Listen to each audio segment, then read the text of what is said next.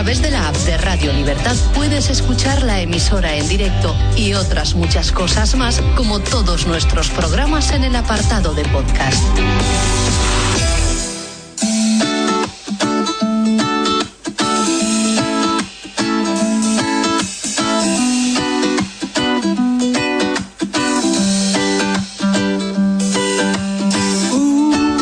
Cordiales a la gran audiencia que sigue nuestro programa Salud Mental en Radio Libertad. Hoy enfocamos las vacaciones, a las que merecidamente nos dirigimos. Soy el periodista Ricardo Martín. Les saludo desde este programa, que hoy es de alto voltaje. Un par de testimonios de madres que han ayudado a sus hijos a mejorar un demoledor diagnóstico de trastorno mental los consejos de un gran psiquiatra que se ha convertido en un referente televisivo y que aconseja claves para mejorar la salud mental en adultos y adolescentes. Y el comentario semanal de Patricia Matei, hoy precisamente sobre vacaciones y salud mental. Son buenas las vacaciones para la salud mental, yo creo que buenísimas, por supuesto, recomendables. Es un menú irresistible. 107.0. Salud Mental, el único programa de la radiodifusión española dedicado específicamente a dar visibilidad a los trastornos mentales y a su tratamiento. Pero salud mental no sería posible, no se escucharía sin la aportación inestimable de David Cantarero, nuestro gran jefe técnico, un profesional eficaz que pone pasión en lo que hace. Gracias David, una semana más. Los motores ya están en marcha. El equipo ha verificado la hoja de ruta de nuestro vuelo de una hora de duración. Podemos despegar. Micrófono, sonido, acción.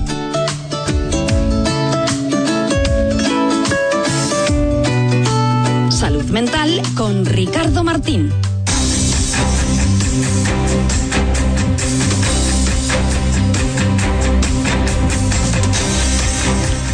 Mm, es bastante difícil, incluso para profesionales avezados del periodismo, entrevistar a alguien de, tu propia familia o, como es el caso, una persona muy cercana a la que admiro, con la que comparto un hermoso y duro trabajo social y el empeño por gestionar de una vez por todas un establecimiento para pacientes graves de trastorno límite de la personalidad dentro de la Comunidad de Madrid. Ese empeño está ahí y se va a lograr, estoy convencido, por la personalidad de nuestra invitada, que es Teresa Oñate. Bienvenida a Salud Mental, Teresa Oñate. Bueno, me dices unas cosas que ya me dejas sin habla. ¿Qué quieres que te diga, hijo de mi vida?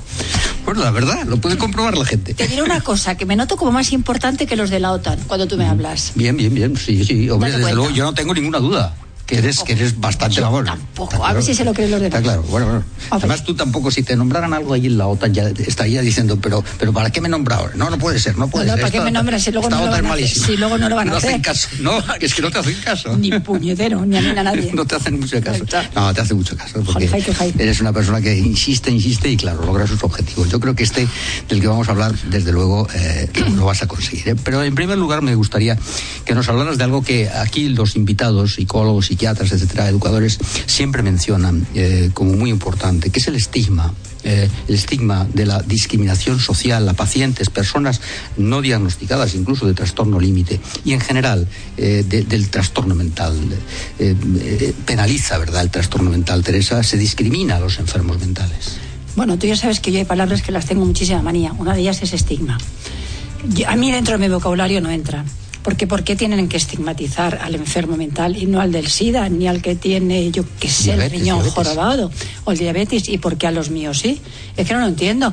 Pero yo no creo que es un problema de la sociedad, sino ya de todos los que estamos aquí, que todo el día estamos con la tontería del estigma, de la que te pego con el estigma. De Yo no lo aguanto. Parto de la base que no lo aguanto. Es más, antes de ayer se lo comentaba Fernando, digo, me he pasado toda la noche despierta pensando a ver por qué no le damos una vuelta a todo esto. Y en lugar de estar todo el día, que si el estigma, que si. decir, somos los mejores, porque además tenemos las mismas enfermedades que tiene el tío que tiene el hígado jorobado. ¿Por qué nos tienen que señalar si están mucho peor y con mucho peor carácter los que tienen el hígado fastidiado? No pueden tomar chocolate, no pueden tomar no sé qué, no pueden tomar no sé cuántos. O sea, y es que parece que lo estamos fomentando. Te lo digo de verdad. O sea, es que no lo acabo de entender.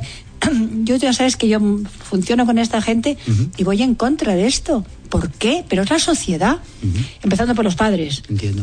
Que los padres les ha metido en la cabeza Entiendo. que una persona que, por ejemplo, le faltan las dos piernas, pues creen a lo mejor que van a saltar lo mismo con lo que las tiene. Que igual sí, porque son más cabezudos y tienen más fuerza de voluntad que los demás. Pero no es lo normal. Lo normal es que cada uno tiene las limitaciones. A mí me hubiera encantado, te lo juro, tener la voz de Montserrat Caballé. Ya, Pues mira, macho, suelto cargallo que mejor no te lo cuento. Sí, sí, sí. Porque cada uno tiene sus limitaciones. ¿Y por qué tengo que estarme yo todo el día met- metiéndome con la enferma mental? Señor, que tiene unas cualidades que no las tiene el resto de la humanidad. Bondad, generosidad, cariño. Dan todo, y tú lo sabes porque Sí, hemos hablado de esto miles de veces, sí, y hay por ahí cada desgraciado que no tiene nada de esto y encima, bueno, me callo lo que te iba a decir, pero le nombran algo que no de verdad. Sí, sí, Pero discriminación sí hay, quiero decir, hay Discriminación porque yo creo que nosotros mismos lo ponemos. Mira, yo hace mucho tiempo fui la presidenta de toda la salud mental de Madrid.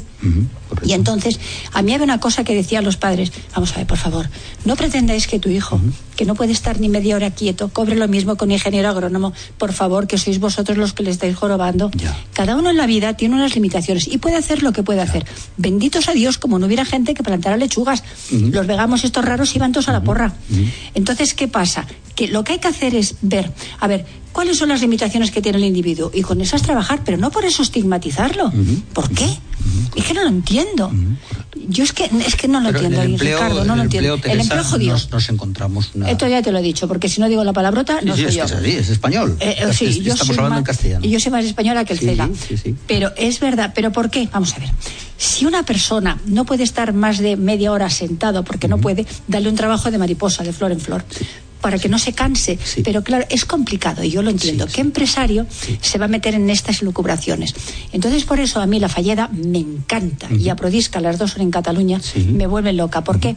Porque ellos lo que hacen es, cuando entra un enfermo, lo que hacen es buscarle el trabajo para ese Adecuado enfermo. para ese enfermo. Sí, señor.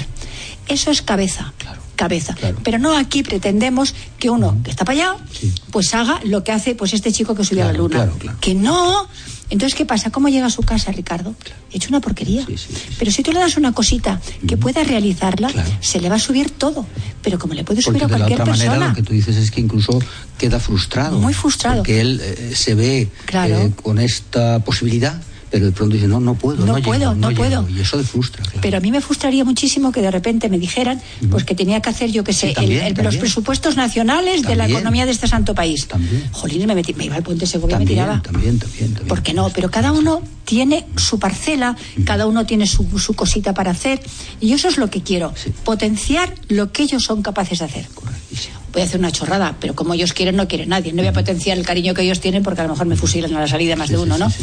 Pero es que ellos son así. Sí, sí, sí, Y luego otra cosa que, jolines, es que son maravillosos. Y es que me pongo a hablar de estos sí, y ya sí, se me sí. cruzan todos los cables y se me Sí, cruza todo. sí, Teresa, sí, ese- De verdad. esa, esa pasión que decía yo antes eh, de nuestro querido David Cantarero, esa pasión es la que pones tú también y por eso las cosas acaban saliendo, ¿no? Eh, hablemos del, del trastorno límite.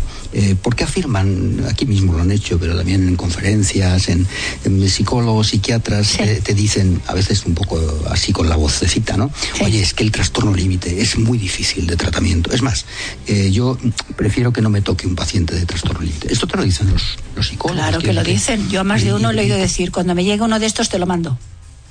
Pero eso lo dicen un día sí otro también.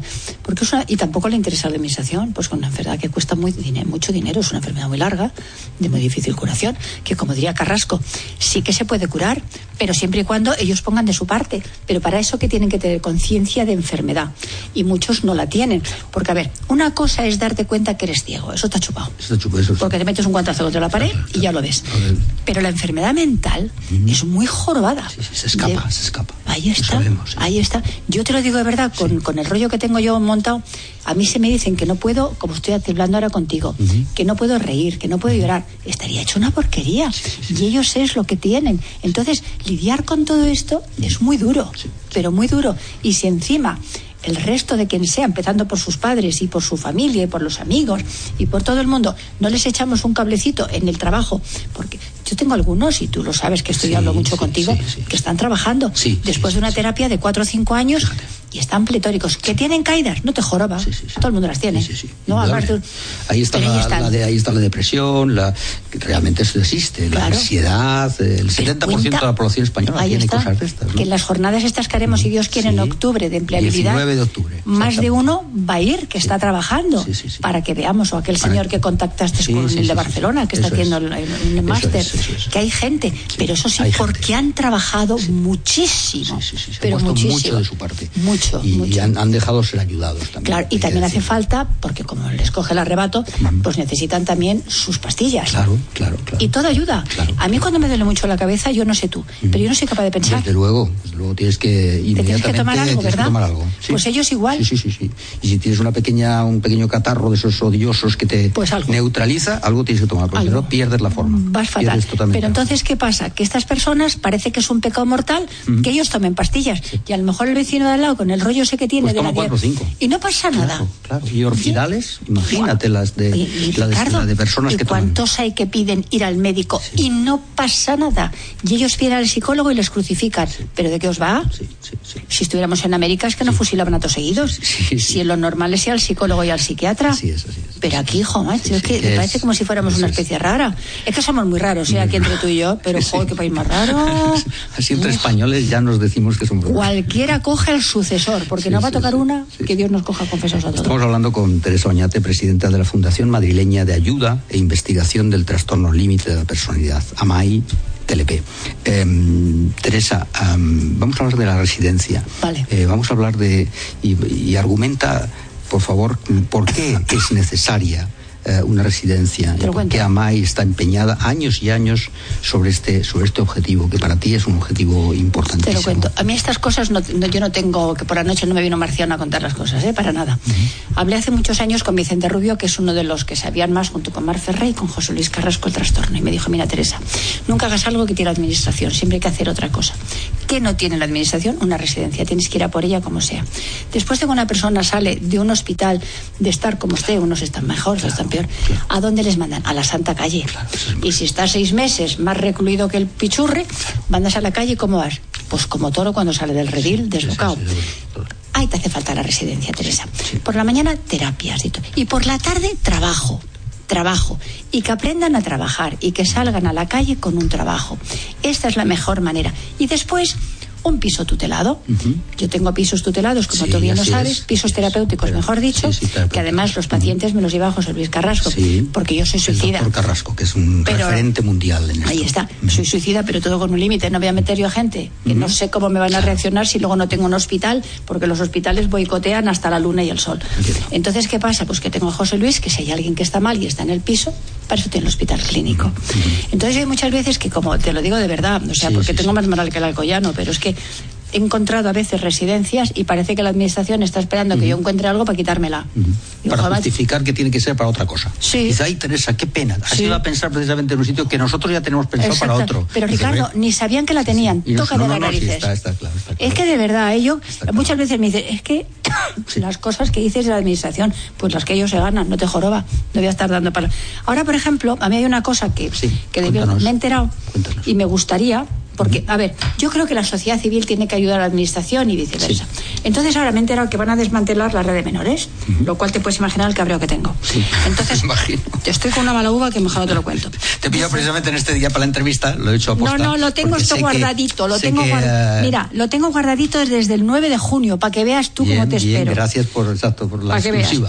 Cierran dos centros, la Casa de Campos y Acacias. Cierra el proyecto de 0 a 6 años especializado en niños enfermos, que es la casita. Espera, la apertura de un centro de acogida en San Fernando. Reducción de edades del Rosa, de 0 a 3 años, especialización en mediación para el acogimiento. Qué mal, qué mal. Espérate que no acabo esto, ¿eh? ¿eh? cierran el Valle, que es esta especialización, especialización en menores enfermos, y la acogida en AIS hasta los 13-14 años. Conclusión, que cierran la Casa de Campos y Acacias. Y digo yo, y digo yo, que fue lo que les dije, no cerréis, dármelo a mí. Claro, claro. Dármelo. Amai lo gestiona. Que yo lo gestiono. Claro que sí. Pero no echéis a los niños a la calle. Sí, sí, que hay memes, como si hay memas, pero que me lo den. Sí, sí, sí. Que me lo den, porque ya verás tú, como yo lo gestionaba, no sé de dónde voy a sacar el dinero, es algo que no me importa. Sí, sí, sí. Pero lo gestionaba y no lo cerréis. ¿Qué vais a hacer con estas criaturas que son el día de mañana? Yo ahora lo que estoy cogiendo más, que también te lo sabes, porque como todos los días estamos hablando, te cotilleo todo. Eh, eh, está Esto es llegando... la intimidad. Está. Esto, pero Ricardo, me están llegando niños, agárrate muy bien a la mesa, ¿eh? de 6, 7, 8 y 14 años. Esto es una vergüenza. ¿Este país qué va a ser? Increíble, increíble. ¿Esto qué va a ser? De grillos. Sí, sí, sí. Y entonces ahora que Fernando es el que me coja a todos los niños. porque Hablamos de Fernando de Sánchez. Fernando Sánchez. Un gran psicólogo que Porque está lo hace muy a bien. tu lado y que es la persona de me referencia hoy, tuya. me dice Fernando Teresa, Sánchez. pero tienes idea de lo que me das. Digo, lo mejorcito de cada casa, lo mejorcito. Porque ahora es cuando a los niños se les puede cambiar, Claro, se les claro. puede educar, Claro, edad. se les puede complementar con los padres, que los padres van como burro en cacharrería. O sea, todas Es- estas es el cosas. momento, es el sí, momento. pero a mí la verdad, mm, con todo el dolor de mi corazón, me viene una persona de 70 años Mm. y le digo, ha sido un placer, nos damos un café, pero no Sí, sí, tengo Porque ni hay prioridades, ¿eh? estos chicos yo tengo prioridades. hablando, sí. Soy muy Sí, rara, sí. pero tengo prioridades. Sí. A mí los niños, además, creo que es algo que es muy importante Sí. para todo. Para todo, para Hasta para quitarnos el dolor de cabeza. Tú llegas a casa y un niño pequeño, Sí, sí. se acaba el problema. Es así, es así. Te, te da una alegría. Es el psicólogo. Un niño es un psicólogo en casa. Teresa, eh, hablamos de suicidio. Tu asociación Amai TLP trata a personas que han intentado suicidarse. Sí. Ahora hay un teléfono público, un teléfono de ámbito nacional, Sí. es el 024 para Sí. asistir tentativas de suicidio y evitar que el suicidio se consume. Sí. ¿Cuál es la metodología que usa Amai TLP y que la distingue, digamos, de, del resto de teléfonos, entre comillas? Porque vosotros no solo atendéis al teléfono, cuéntame. A todo, hijo de mi vida. Somos como la funeraria. Mira, básicamente, yo creo que no hay ni una sola persona, el otro día lo hablaba con Ana Cabadas, que no haya venido a May sin que haya hecho por lo menos uno o dos intentos de suicidio, como poco. ¿Qué hacemos? Pues cuando detectan estos, los psicólogos se ponen como a su chepa, no lo sueltan. Ya, ya. Y si, por ejemplo, tienen un ingreso un fin de semana, el psicólogo está allí. Está siempre, siempre, siempre. Y siempre con mucho miedo de que tenga una recaída. Claro, claro, claro.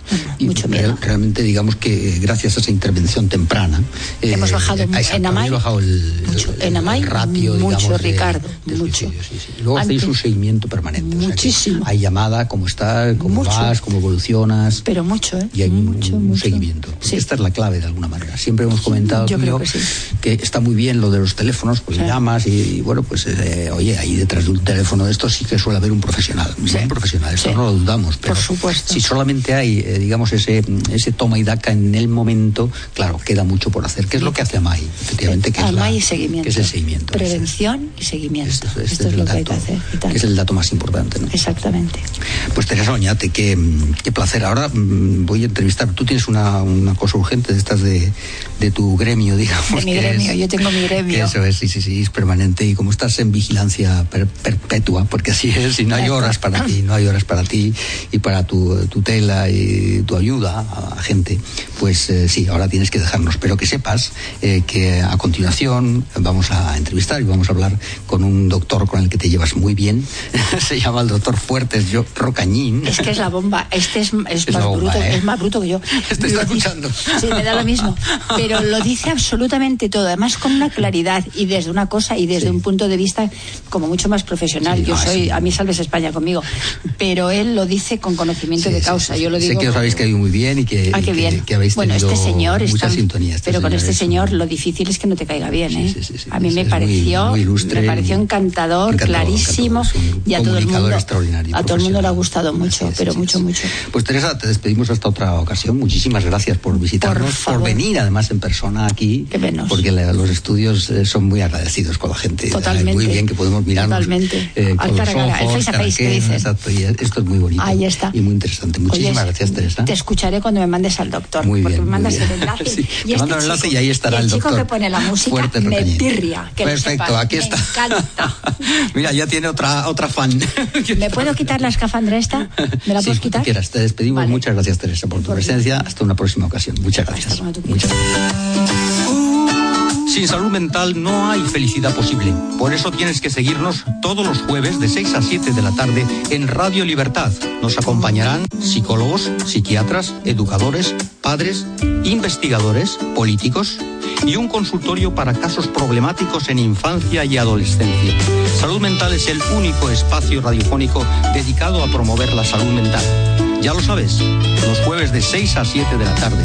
Te esperamos en el 107.0 en internet o descargándote la app.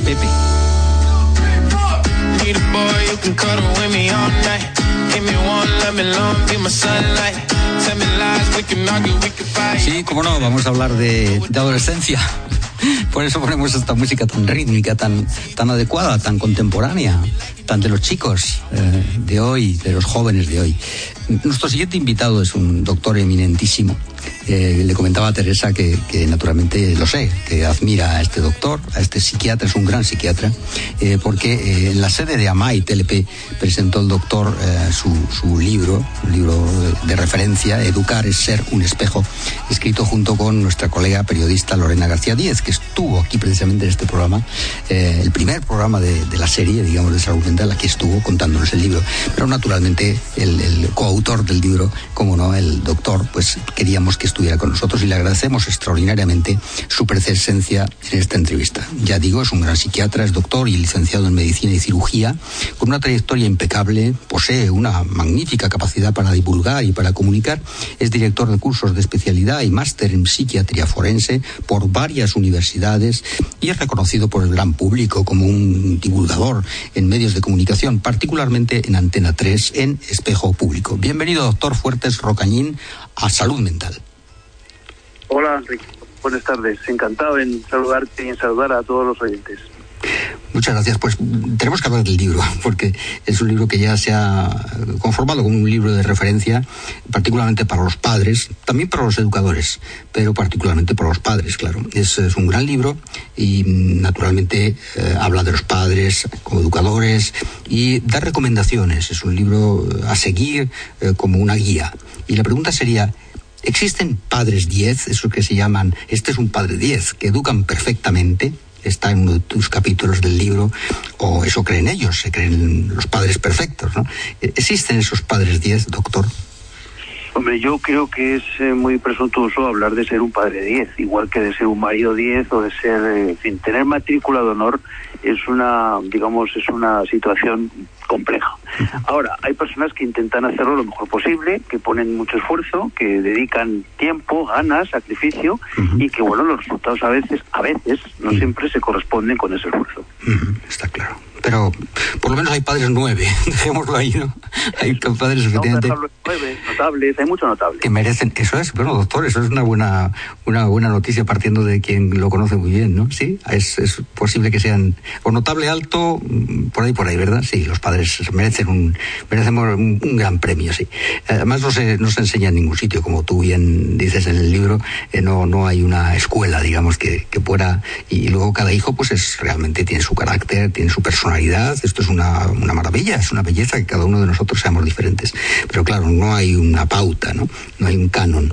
Eh, ¿Qué pueden hacer los padres para educar a, sus hijos y hacerles menos vulnerables a las enfermedades mentales? ¿Es posible que los padres puedan encauzar a sus hijos para, para evitar estos trastornos de los cuales estamos hablando todo el día y que han entrado ya en la agenda pública? Vamos a ver, se pueden hacer, claro que se pueden hacer muchas cosas, igual que se puede eh, entrenar a una persona para fortalecer la masa muscular o entrenar a una persona a que haga determinadas eh, actividades literarias o pictóricas. Por tanto, sí se puede, esto es algo que, hay que dejarlo claro, sí se puede hacer cosas para que la salud mental de los más pequeños, que luego serán adolescentes y más tarde serán jóvenes, sea, sea buena. Ahora, lo que pasa es que hay que ser muy coherentes. Eh, hay que tener una gran coherencia interna, hay que tener eh, una gran capacidad para establecer límites y a veces es necesario ir contracorriente. Esto es un elemento que nos cuesta, molesta, pero que es necesario. ¿A qué se refiere, doctor, eh, ir, a, ir a contracorriente? Bueno, pues no seguir los dictados de una sociedad que a mi modo de ver está muy enferma, una sociedad en la que las personas consumen sustancias, incluido el alcohol, de una forma absolutamente masiva, una sociedad que, eh, en fin, no tiene criterios claros en lo que se refiere a la autoridad, eh, una sociedad que está, eh, yo creo que demasiado imbuida de, creencias de que todo se puede conseguir, que todo es posible y eso es falso. Eh, querer no es poder. Eh, hay muchas veces que uno quiere una cosa y no la consigue. Y entonces aparece el qué? La frustración. Y cuando la frustración no se tolera, no se aguanta, no se lleva bien, pues aparecen las inmadureces, que es lo que estamos viendo los psiquiatras todos los días en la consulta. Eso es.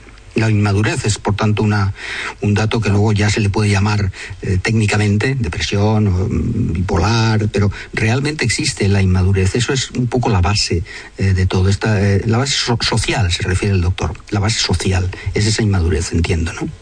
Sí, evidentemente. Cuando, mire, cuando una persona, o mira, cuando una persona que está en una edad de aprender, cuando el cerebro es más eh, plástico, es decir, que tiene una neuroplasticidad brutal, por tanto capacidad enorme de incorporar información. Cuando en ese momento eh, que estamos hablando entre los primeros 10 eh, años de la vida, 12, máximo ya 14, ya sería un poquito tarde.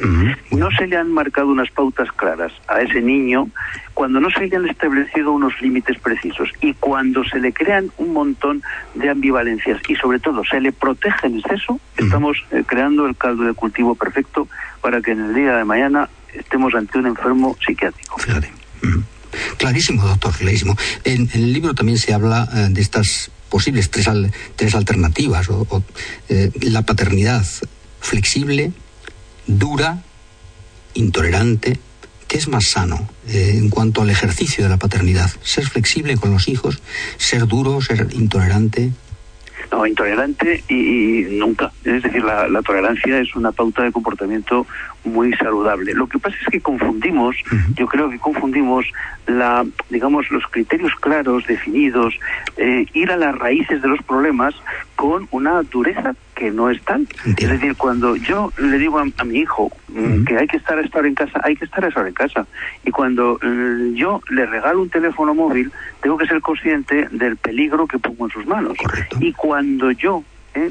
no predico con el ejemplo y soy incoherente y le digo que las drogas son malas y estoy abusando o usando en exceso del alcohol, pues estoy haciendo muy mal mi trabajo de padre. Entiendo, Por tanto, hay que marcar unas pautas claras y precisas, hay que establecer unos límites muy claritos y, desde luego, mm, lo que no se puede es que hoy lo que sea blanco hoy, mañana sea negro.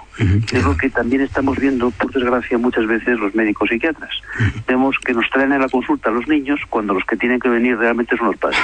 Sí, sí, me parece que es una buena prescripción, doctor, sí. Eh, ¿Cómo podemos los padres aumentar la autoestima de nuestros hijos? Porque hay un capítulo para mí muy interesante, que es la autoestima, con lo importante que es la autoestima en esta sociedad que tú, doctor, has descrito perfectamente, con sus perfiles. Y en esta sociedad, con esos perfiles, la autoestima es muy importante, ¿verdad? Lo que pasa es que aumentarla desde fuera es muy difícil, porque por definición la autoestima es un sentimiento íntimo, personal, de aceptación, de cariño, de respeto, de valoración hacia uno mismo. Entonces lo que sí es fácil que desde fuera nos la disminuyan. Entonces, yo diría que más que aumentar, lo que hay que evitar es disminuirla. O sea, lo que no podemos hacer, no debemos hacer cuando estamos sobre todo en fases eh, precoces de la vida, es descarificar globalmente a una persona. Tú eres malo. No, eso es una incorrección, eso va a disminuir su autoestima. Lo que le debemos de decir a un muchacho o una muchacha es, esto que has hecho está mal. por ello te voy a corregir y castigar. Y el castigo es necesario. Lo que ahora parece que está todo el mundo en contra de los castigos. Pues mire usted, castigar es algo útil, necesario y eficaz. Porque si no, el animal, que es el ser humano, no olvidemos que somos animales avanzados, evolucionados, pero animales, no modificamos la conducta, si no hay una corrección. Y eso es así de sencillo y de, yo creo que de palmario. Sí, sí, muy, muy clarísimo, muy clarísimo. Una de las preguntas que, le traslado del índice precisamente de, su libro, eh, de este libro Educar, es ser un espejo, es mm, esta pregunta, ¿psicólogo o psiquiatra? ¿Qué conviene más a un joven o a un adolescente? Supongo que psicólogo o psiquiatra es un poco, eh, digamos, eh, excesivo esta, esta disyuntiva, ¿no? Psicólogo psiquiatra, bueno, es muy... Pero sí, en esos casos, ¿qué, qué sería aconsejable? Doctor? Vamos a ver, cuando tenemos una enfermedad, ¿a quién vamos? El, médico, sin duda, sin duda, no, vamos corriendo además. En la salud mental, pues vamos al psiquiatra, que es el médico psiquiatra. Ahora, ¿qué, ¿qué, ocurre? Que existen otros profesionales cuya competencia, evidentemente, no vamos a cuestionar, que tienen, digamos, otra forma de trabajar, otra forma de actuar y que sirven, y además lo hacen muy bien, en otros tipos de problemas. Si yo tengo un problema humano, yo tengo un conflicto en, a veces con mi personalidad, si yo tengo eh, ciertos eh, miedos, eh, problemas en las relaciones interpersonales, pues ahí quizá la psicología sea muy útil. Ahora, si yo lo que tengo es un trastorno de angustia, si yo tengo una esquizofrenia, si tengo una, un problema de anorexia mental, si yo lo que le pasa a mi hijo o a mi hija es que tiene ideas de suicidio, yo creo que lo que tiene que quedar muy claro es que tiene que ir al médico psiquiatra, porque será el que le va a poder eh, dar las pautas adecuadas para modificar ese trastorno, anomalía o alteración. Lo que pasa es que muchas veces se confunden. Confundimos que es una enfermedad o una alteración con lo que son los problemas de la vida, comportamientos más o menos excéntricos, pero que no son enfermedades. Correcto, correcto. El diagnóstico es clave, entonces, doctor. Eh, el diagnóstico de que verdaderamente estamos ante una enfermedad. Esto es muy importante, ¿verdad? Y eso sí que lo puede hacer o lo debe hacer un psiquiatra, está claro. Evidentemente, ayudado por nuestros médicos de familia que están siempre eh, ahí al pie del cañón, pero que son los que realmente detectan la mayor parte de los casos psiquiátricos, no olvidemos que el 30% de la patología o enfermedades que ve un médico de familia, el 30% son problemas de salud mental y solamente derivan hacia los especialistas, nos derivan el 5%. Esto quiere decir que la salud mental en nuestro país está en manos de los médicos de familia. Sí, eso está Intentan hacerlo lo mejor que pueden. Lo que deberían tener es quizá más, más formación en este campo, ¿no? Porque cuando resulta que antes eran una serie de patologías eh, físicas, pues estaban muy preparados, pero indudablemente ha entrado en, la agenda y yo creo que está proliferando, sí, la, la enfermedad mental, entonces, o los trastornos mentales mejor, ¿no? Entonces el médico tiene que estar muy preparado porque es el, primer nivel, ahí es donde va todo. Y este, este doctor sí tendría que estar muy preparado ante eso, ¿verdad? Pero lo que tiene que tener, y desde luego preparación de costa que tienen, ¿eh? lo que no tienen es tiempo. Ah, lo que no puede ser es que un médico de familia tenga que atender a 50, 60 personas en su jornada laboral. Y si en esas personas nos encontramos con 10 personas que tienen problemas de ansiedad, depresión, bulimias o anorexias o trastornos de dependencias, evidentemente el médico, por mucha formación que tenga, no puede hacer casi nada. Entiendo, entiendo, muy bien. Clarísimo, clarísimo. Mm, hablamos de, la depresión infanto-juvenil, otro de los capítulos del libro. Eh, hay, crecimiento por parte de... detecta detectas en, tus consultas un, incremento de la depresión eh, o de este fenómeno que parece un fenómeno desde luego de la, de la propia sociedad, emanada de la propia sociedad, la depresión. Vamos a ver, la depresión infanto-juvenil eh, sí, no es, que, no es que haya aumentado. Yo lo que sí creo que ocurre es que ahora lo diagnosticamos mejor. ahora tenemos, digamos, eh, el ojo puesto en la posibilidad de que un niño o un adolescente se deprima, cosa que hace 20, 30 años era pues muy poco, no se pensaba. se pensaba que los niños y adolescentes no se deprimían. Y ahora sabemos que se deprimen, que se entristecen de una forma patológica.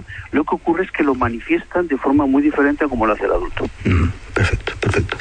Hablamos último, por último de un tema verdaderamente terrible, por lo menos a mí me lo parece, que es el hijo maltratador. Hay otro capítulo del libro ah, dedicado precisamente a, a, este, a este fenómeno. es un fenómeno eh, que, que, aterra solo escuchar el hijo maltratador. ¿no? en ese libro de Educar, Ser un espejo, aparece este fenómeno eh, típico, de, mi opinión, de las sociedades modernas. ¿Cómo se diagnostica el, el hijo maltratador? ¿Se puede evitar que un hijo llegue a ser maltratador de sus padres? Claro que se puede evitar si le educamos adecuadamente. Ese, digamos, eh, potrillo no va a dar el paso a ser un caballo salvaje. Entonces, eh, ¿qué, es lo que hay que hacer? Mm, ayudar, proteger, cuidar, desde luego, por supuesto, a un, a un niño. Pero lo que no podemos es darle excesivos caprichos, permitir que mm, todo lo que hace o diga, eh, en fin, eh, sea correcto, no ponerle límites, no establecer barreras hasta donde él sabe que no puede llegar ni saltar. Entonces, cuando no le hemos puesto, en, digamos, en su lugar adecuado, este niño va mm, creciendo en un egoísmo excesivo, en una intolerancia total ante eh, el fracaso, ante el fracaso y ante la frustración. Tiene razón, claro, doctor. Y, a partir de ahí aparece ya el dictador, el pequeño mm, dictador, que nos va a llevar el jaque a toda la familia. Mm, y que realmente se convierte en primero dictador y luego maltratador, porque es tremendo hasta qué punto hay padres o hay familias que tienen que blindar sus dormitorios porque realmente el hijo empieza a tener, o la hija, la hija también eh, tiene un comportamiento claramente delincuencial. Así que es un fenómeno tremendo. Sí, pero eso no es de la noche a la mañana. ¿eh? Eso se va produciendo de forma gradual, progresiva, y el problema que tenemos es que hemos empezado a darle desde pequeñito alas y no hemos puesto los límites, insisto, que son necesarios.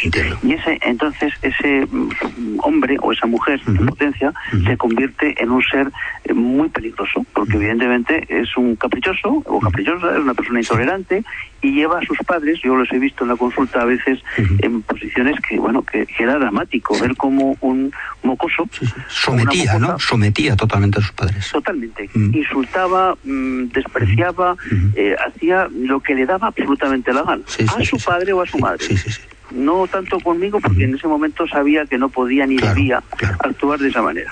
Pero al salir de la consulta y volvía a ser ese hijo maltratador y eh, dictador, que, que, evidentemente nos conmueve a la sociedad, pero hay que trabajar previamente, como bien dice el doctor Fuertes Rocañín, hay que trabajar en la prevención de todo eso. Eh, muchísimas gracias, doctor, ha sido un placer como siempre, tenerle. Y bueno, es un, gran honor que esté en nuestro programa Salud Mental. Así que hablamos del doctor Fuertes Rocañín, coautor del libro Educar y ser un espejo, escrito con la periodista Lorena García Díaz. Muchas gracias, doctor. Hasta la próxima ocasión, que habrá. Muchas gracias, doctor. Un placer, un placer, hasta que, hasta que quiera. Ahí sí me tendrá. Muchas gracias, doctor. Fuertes Rocañín, muchas gracias. Sin salud mental no hay felicidad posible. Por eso tienes que seguirnos todos los jueves de 6 a 7 de la tarde en Radio Libertad. Nos acompañarán psicólogos, psiquiatras, educadores, padres, investigadores, políticos y un consultorio para casos problemáticos en infancia y adolescencia. Salud Mental es el único espacio radiofónico dedicado a promover la salud mental. Ya lo sabes, los jueves de 6 a 7 de la tarde. Te esperamos en el 107.0 en internet o descargándote la app.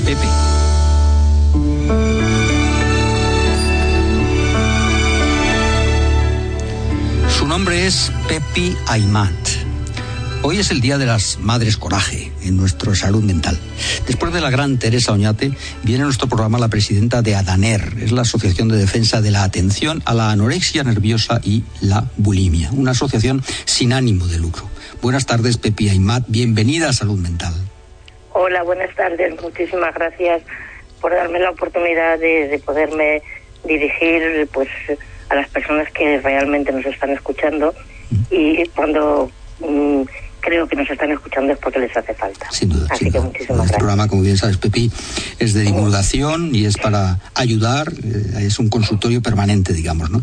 Este espacio, concretamente en el que estás, eh, Pepi, es testimonios. Lo hemos llamado testimonios, porque se trata de acercar eh, la realidad del día a día de, un, un trastorno una patología a, nuestros oyentes. Así que, eh, como estás muy acostumbrada, seguro, a sintetizar algo verdaderamente complejo, como es la anorexia nerviosa bulímica, pues si eres tan amable, empezamos por ahí. ¿Cómo es la anorexia y, exactamente cómo llegaste tú a esta a conocer, a conocer y a tener que ayudar? Pues yo llegué a conocerlo de golpe, de golpe porque evidentemente yo soy madre de un afectado y en un principio cuando eh, un trastorno de este de esta categoría, por decirlo de alguna manera, entra en una casa, pues la casa, eh, los pilares de una casa se derrumban completamente. No sabes qué pasa, no sabes qué está ocurriendo, pero si te estás dando cuenta, el deterioro tan grande de, mi hijo. Mi hijo padeció anorexia nerviosa. Y bueno, pues llega un momento en que tu hijo se convierte en un desconocido. En un desconocido, una persona que ha sido afable, que, que ha sido cariñoso, que, que no aparentemente no tenía ningún problema, pues se vuelve en una persona huidiza, que no quiere conversar, que no se quiere reunir. y, bueno, esto es muy complicado. ¿Con qué edad, eh, Pepi, fue eh, diagnosticado y, tú empezaste a ver, caramba, cómo ha cambiado mi hijo? ¿En qué edad fue? Con 30 años. Ajá, fíjate. Ah, no es lo más normal, pero con 30 años. Fíjate, fíjate. Con 30 años yo le empecé a verle un deterioro, bueno, fíjate. estruendoso. Fíjate. Siempre lo situamos todo en la adolescencia o en la infancia, pero mm, hablamos de una persona de 30 años, es un hombre, es una persona eh, ya hecha, ¿no? Entonces, que, haya sucedido esto. ¿Cómo es la vida cotidiana, el día a día eh, de una persona diagnosticada de anorexia nerviosa y bulimia? ¿Cómo es? Muy dura, es decir, que sobre todo para ellos, para ellos no nos podemos imaginar lo que el sufrimiento tan grande que tienen y para desde luego las personas que conviven con él. Eh, con él o con ella yo en este momento digo él porque sí sí en este caso es tu hijo. claro es lo que me ha tocado. Eh, bueno pues nada de lo que tú tenías mm, el día a día eh, tu forma de vivir tu forma de actuar todo se vuelve al traste no sabes por dónde empezar. Sabes que mm, mm, que tiene que cambiar pero sí quiere decir también para todo el que me está escuchando, que ellos no pueden cambiar porque están enfermos. Entiendo, entiendo. Y es algo que a los padres nos cuesta mucho trabajo pensar que están enfermos. Yo no lo pensaba en ningún momento. Primero aceptarlo, ¿verdad, Pepi? Eso claro, es duro. Claro, aceptarlo, pero no resignarnos, ¿eh? Claro, No, eh, no, nunca la resignación, ¿no? Nunca la resignación. No, resignarnos nunca. Mm. Y, y, en ese día a día, eh, ¿qué, ¿qué, pasaba? Que tu hijo no, no sé, voy a decir pues vulgaridad, no, se, no se hacía las camas, digamos. No, no, se preparaba la comida, no iba a la ducha, ¿o sí? no se preparaba nada. Mm, mentía muchísimo, siempre, bueno, pues venía de trabajar, él estaba trabajando y claro, pues eh, no cenaba, pues porque ya había cenado, porque siempre se encontraba alguien, y en un principio, pues, mm, pues crees que puede ser verdad, crees que puede ser verdad, pero cuando ves eh, que esto mm, está pasando y que no es un día, que son muchos días, pues te das cuenta que algo está pasando. Algo está pasando, le preguntas y siempre lo niegan. Siempre lo niegan. Eh, no encuentran momento para estar contigo. Eh, huidizo, entonces, huidizo es muy complicado, es muy difícil, es muy duro ver que tu hijo eh, a las 3 de la madrugada, mm, bueno, pues que tiene una ventana abierta y que está haciendo gimnasia de una manera abrumadora, de una manera abrumadora. Tú has aprendido un poco, un poquito has aprendido y te das la vuelta. te das la vuelta porque si desde luego si no te das la vuelta, empiezas a confortar, mm, a, regañar con él, a discutir, confrontar no sirve de nada. No sirve de nada, ¿verdad? No, sirve de nada, es alejarles. Preguntar continuamente no sirve de nada. Entiendo. Y mm, el estarles diciendo que comas, que no comas, no pueden comer. No pueden comer, se mueren de hambre, pero no pueden pero comer. No pueden comer y, y de ocho años de tratamiento, me decías, cuando preparábamos la entrevista. Tratamiento de recuperación, ocho años. Eh, hoy podemos decir que tu hijo es normal, afortunadamente, que lleva una vida eh, de, pareja, de matrimonio, de, trabajo, ¿no? Y que además tiene una hija. Así que, eh, desde luego, felicidades por, por ser abuela. Gracias. Porque es una de las cosas más grandes que se pueden ser. Es preciosa, de verdad. Mira, mm, cuando empezó, comenzó a recuperarse, no fue fácil. Ya. No fue fácil porque eh, estos chicos, no, digo todos, pero hay algunos que son la mayoría, les da miedo salir. Ah, fíjate, fíjate. Les dan miedo salir, sí, porque han perdido mucho tiempo, mucho tiempo eh, en otro mundo. Y salir a este mundo con complicaciones, con esfuerzos, eh, pues claro, a ellos les supone muchísimo, muchísimo bueno, pues el aprendizaje no fue fácil para él, pero también él quería salir, ¿eh? Había, había voluntad por su parte. Sí, había mucha voluntad por salir. En todo este proceso, él dejó una casa, dejó eh, pues unas ilusiones que había. sí, sí, Y fue comenzar de nuevo a quererse. Sí. Eh, aprendió a decir no, que es importantísimo. De acuerdo No a la comida, desde luego, principalmente, ¿o no? A lo que no quería A lo que hacer. no quería hacer. A lo que no quería hacer. Porque, de verdad, que si algo nos ha enseñado en todo este proceso eh, a la familia, es que no puedes gustar a todo el mundo. Entiendo. No puedes gustar a todo el mundo. Y estos chicos son tan vulnerables. Sí, son muy vulnerables. Mm. son cristales, son cristales. Sí, o, diamantes, podríamos decir. quieren agradar a todo el mundo y se van haciendo mucho daño. Entonces sí, se aprendió a decir no, a valorar, y he de decir que lo superó. Lo superamos todos. Bien, bien, bien. bien, Eh, sí, él es hoy en día un hombre feliz. Magnífico. Completamente lleno de ilusiones, lleno de alegría.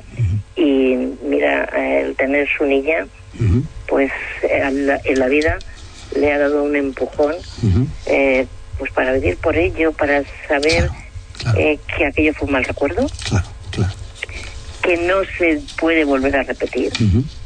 Eh, y que cuando en un momento puede caer, porque todos podemos caer en una depresión, en un momento malo. Tenemos derecho a estar mal en algún momento, pero cuando estás mal un día y cuatro días, no puedes seguir al quinto día. correcto. Y, tu impresión ahora, digamos, a, ojos, vista de, todo esto, por cierto, tú sigues, digamos, prestando ayuda porque le prestaste a tu hijo y decidiste que también a otros eh, que tenían esta misma este mismo padecimiento, ¿no? Exactamente, y lo haces a través de Adaner, ¿no? Sí, eh, con todo el amor del mundo. y esta asociación eh, tú diriges, presides, sobre anorexia nerviosa y, bulimia. Y tiene una reivindicación parecida a la de nuestra amiga Teresa Añate, que es, que es establecimientos. Necesitáis residencias para acoger a, a, personas que a lo mejor ya pues sus padres, sus familiares han fallecido y qué hacemos a partir de eso. Están solos en la vida, naturalmente. Me alegro un montón que tú me digas esto, porque es que es la realidad, es la realidad. Mientras vivimos los padres, eh, bueno, pues aquí estamos. Las madres tenemos un delantal muy grande que, que todo cabe ahí debajo. Así es, así es. Pero llega un momento que no estamos o que somos muy mayores y que también necesitamos a lo mejor una ayuda. ¿Qué hacemos con estos hijos? ¿Eh? Los que no se han recuperado, que hay muchos que no se recuperan. Ahí se, recuperan bastantes, pero hay otros que se quedan en el camino. ¿Qué hacemos con ellos? Por favor, a todas las instituciones, a todo el que tenga el poder, que lo hay, que lo hay, eh, que piensen que se necesita una residencia donde puedan vivir y donde puedan estar. Magnífico pues ahí queda que los padres podamos morir tranquilos. Sí, esto es, este mensaje es demoledor, que los padres podamos morir tranquilos. Es un mensaje demoledor y las administraciones tendrían que escuchar este mensaje, tanto en el caso del trastorno límite de la personalidad como el que nos ocupa y que nos ha traído aquí eh, Pepi, maravillosa, porque realmente ha sido una, entrevista eh, de una densidad y de una emoción extraordinaria. un testimonio como queremos nosotros. Muchísimas gracias Pepi, Aymar.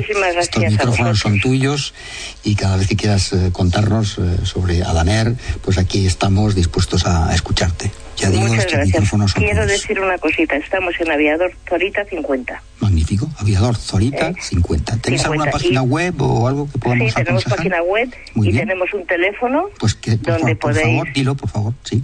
Mira, 91 577 02 61 estaréis ahí todo el que se ponga en contacto con nosotros muy bien atendido porque estáis atendidos quien coge el teléfono es psicólogo es una psicóloga nosotros todo lo que nos rodea son psicólogos con atención a la anorexia y la bulimia. Muy bien, magnífico. Muchísimas gracias, Pepi Aymar, de verdad, de corazón, por tu testimonio. Y ahora ya, fíjate, incluso nos abres la puerta a que, pues, de alguna manera, estos oyentes que tengan inquietud o que conozcan a lo mejor un familiar o alguien les ha hablado de esto, ya saben dónde dirigirse. Así que agradezco mucho. Por favor, danos otra vez el, número de teléfono para insistir.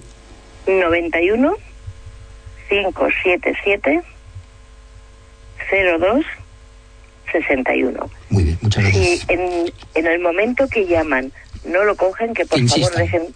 no, y que dejen su número de teléfono porque nos ponemos en contacto con ellos. Muy bien, muy bien. Ahí queda dicho. Muchísimas gracias de verdad por tu testimonio, Pepi, a IMAT y a, tu servicio desde salud mental. Muchas gracias. Igual hasta la próxima ocasión. Muchas gracias. Muchas gracias. Sin salud mental no hay felicidad posible. Por eso tienes que seguirnos todos los jueves de 6 a 7 de la tarde en Radio Libertad. Nos acompañarán psicólogos, psiquiatras, educadores, padres, investigadores, políticos y un consultorio para casos problemáticos en infancia y adolescencia.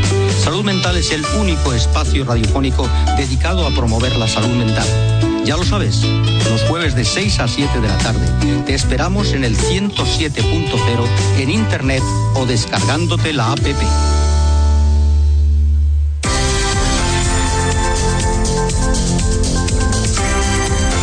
El comentario semanal de Patricia Matei.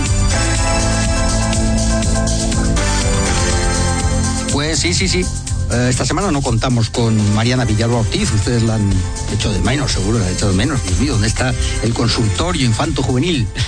Patiz, está Mariana Villalba Ortiz, eh, está con temas profesionales que le han reclamado fuera de España, así que, bueno, pero va a volver a los micrófonos de Radio Libertad. Se le está acumulando las consultas de las familias, eso es cierto, que quieren saber cómo afrontar los trastornos mentales en niños y adolescentes. Pero ustedes, eh, queridos oyentes, no dejen de escribir. Ustedes saben que tienen un email, se llama infosaludmental107 gmail.com. Ahí pueden depositar aquellas consultas que quieran hacer a Mariana Villalba Ortiz y ella las va a contestar seguro. Así que, por favor, no dejen de hacerlo.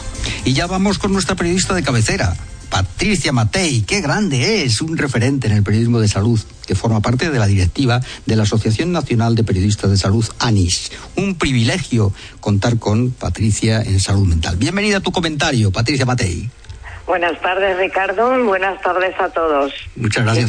Pues muy bien, creo que tu comentario va de una rabiosa actualidad. Hablábamos al principio de las vacaciones y ahora vamos a poner en relación las vacaciones con la salud mental. Y Patricia Matei pues nos va a decir hasta qué punto, hasta qué punto son importantes las vacaciones. No quiero anticiparme, pero se me ocurren, por ejemplo, ¿qué nos puede aportar? Hombre, por lo del estrés lo olvidamos, ¿no? Eh, lo de evitar los problemas cardíacos también. Eh, recuperamos un nuestra, nuestra salud mental, por supuesto. Así que yo creo que todo es a favor de las vacaciones, ¿verdad? Patricia, bueno, tú acláranos en tu comentario, pero yo creo que va por ahí. Va por ahí, va por ahí. ¿Cuántas veces has oído? En estos días me quedan cuatro días de vacaciones, me cojo vacaciones. Cojo vacaciones. Pues la verdad, la verdad es que eh, hemos vivido un año duro, un año duro de la pandemia, la guerra, la incertidumbre y parece que están deseando, estamos deseando todos, ¿no? coger, coger vacaciones. Bueno, hay que decir, es importante que no todo el mundo cuando afronta las vacaciones las vive de la misma manera. Eh, ¿Por qué? ¿Por qué? Porque las personas que sufren, por ejemplo, un trastorno de salud mental, el romper rutinas, ¿no? Y sentirse desbordados puede desestabilizarles un poco. Pero la parte positiva, la parte positiva es que es cierto y las investigaciones lo demuestran que la recuperación de la carga del trabajo acumulada durante un año promueve ese bienestar y la capacidad funcional para luego volver con energías, ¿no? que es importante. aquello de las pilas, hay que recargar, hay que recargar las pilas, sí. y hacer ejercicios importantes, supongo, aprovechar estas vacaciones, ¿no? Para hacer ejercicio. Pues sí, una de las, uno de las, bueno, eh, como comentabas anteriormente, es, cierto y está demostrado, por ejemplo, que, que, que eh, viajar, ¿no? Viajar eh, se relaciona con buena salud eh, cardíaca, alivia la depresión y luego también ofrece beneficios cognitivos, ¿no? Porque experimentas nuevos lugares, conoces a nuevas personas, pero sí es cierto que para aprovechar las vacaciones, para poder disfrutarlas y que ese y volver con esas pilas cargadas, pues hay, que hay que hacer una serie de pautas, por ejemplo, intentar intentar olvidarse del estrés y de organizar tus propias prioridades, ¿no? Tienes que, lo de practicar deporte fundamental, vivir, vivir al aire libre. Continuar con esa dieta sana de la que siempre hablamos y que también influye en la salud mental, aprovechar, aprovechar mucho para descansar, aliviar las tensiones. Y una cosa muy buena, compartir. Compartir, compartir, con los amigos, con las familias. Vamos a sacar un poco ese, ese lastre que se tiene de todo el año desde, el punto de vista optimista, ¿no? Hay que desenchufar. Hay, que desenchufar. y, también, bueno, dime, dime, dime. dime. No, no, sí, además, sí, claro, tu comentario, me meto en tu comentario. no, y, y de, quería comentar, y lo de practicar meditación, bueno, yo lo recomiendo a todo el mundo. Bien, bien. Sabes que soy partidario, así que has, has entrado en un territorio que me entusiasma.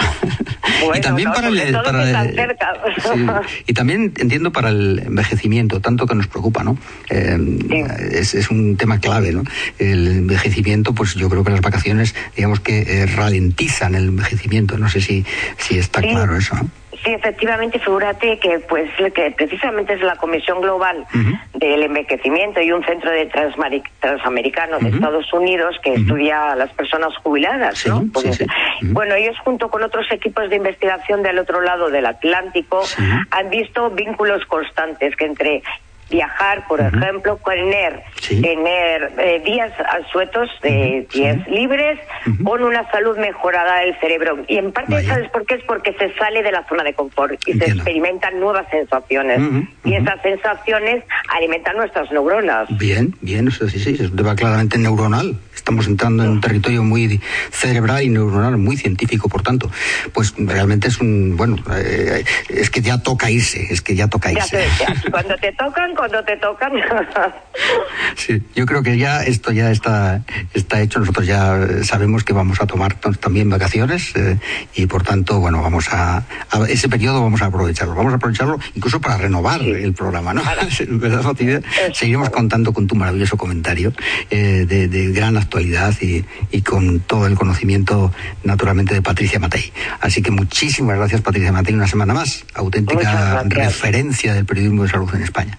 Hasta la próxima. Patricia Matei, muchas gracias, muchas gracias. Gracias, un abrazo.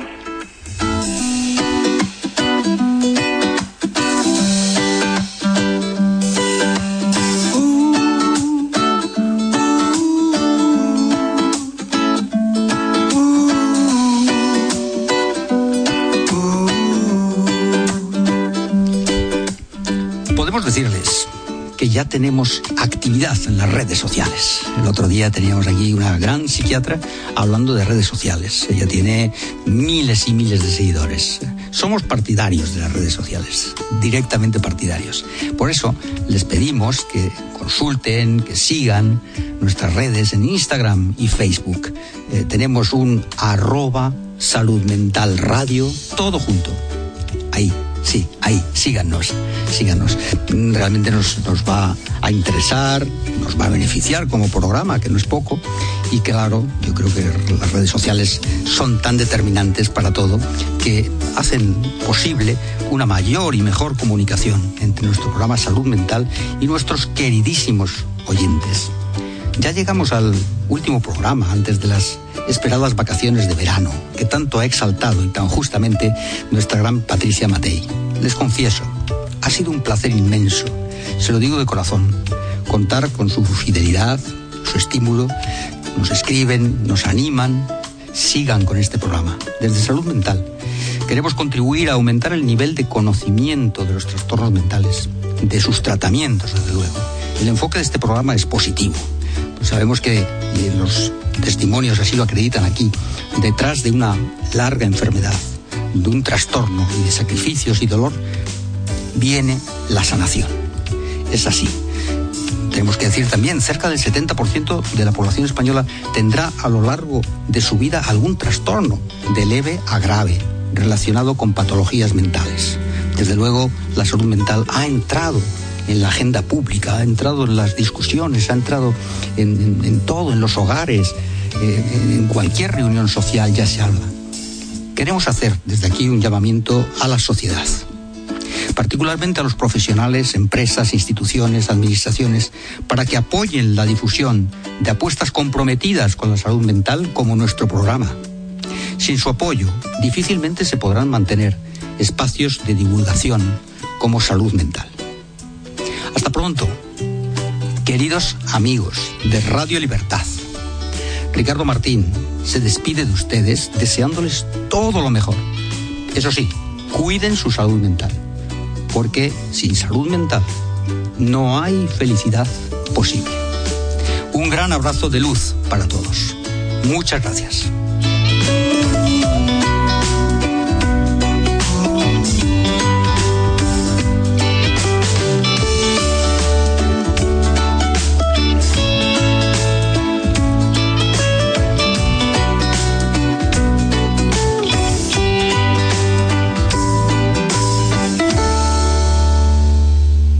Través de la app de Radio Libertad puedes escuchar la emisora en directo y otras muchas cosas más, como todos nuestros programas en el apartado de podcast.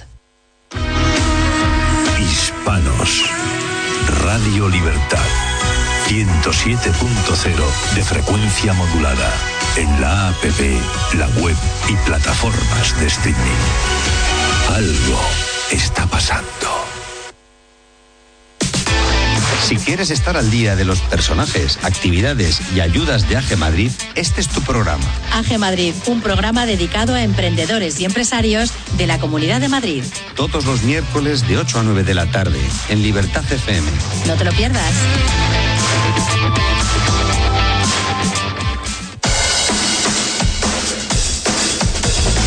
¿Cuántas televisiones en España defienden tus ideas?